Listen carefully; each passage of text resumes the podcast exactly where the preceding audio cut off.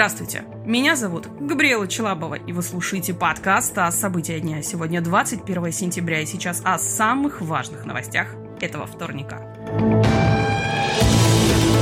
Британская полиция предъявила обвинение третьему россиянину по делу об отравлении в Солсбери. Речь идет о Денисе Сергееве, который также известен под именем Сергея Федотова. По версии правоохранительных органов Великобритании, он является сотрудником российских спецслужб и причастен к отравлению Сергея и Юлии Скрипаль в марте 2018 года. В покушении на Скрипалей подозреваются также двое россиян с паспортами на имена Александра Петрова и Руслана Баширова, которых британские спецслужбы также считают агентами ГРУ. Сегодня премьер-министр Великобритании Борис Джонсон заявил, что Москва должна выдать всех подозреваемых по делу Скрипалей.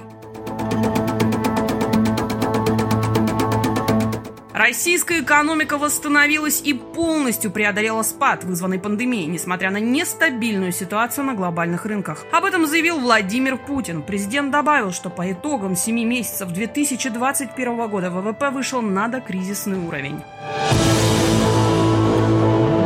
Число жертв пандемии коронавируса в США превысило число погибших от эпидемии испанки в 1918-19 годах. Ранее именно пандемия испанского гриппа была самой смертоносной в истории США. От него погибли 675 тысяч человек. Число жертв пандемии ковида в Америке сейчас почти 676 тысяч человек. Показатель растет на фоне распространения дельта-штамма.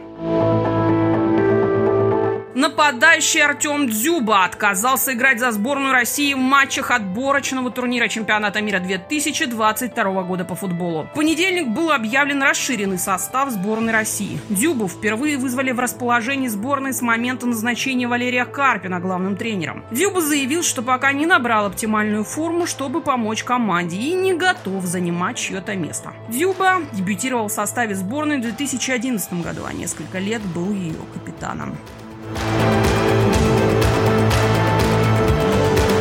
Это подкаст о событиях дня. Эти и другие новости читайте на нашем сайте, в наших соцсетях.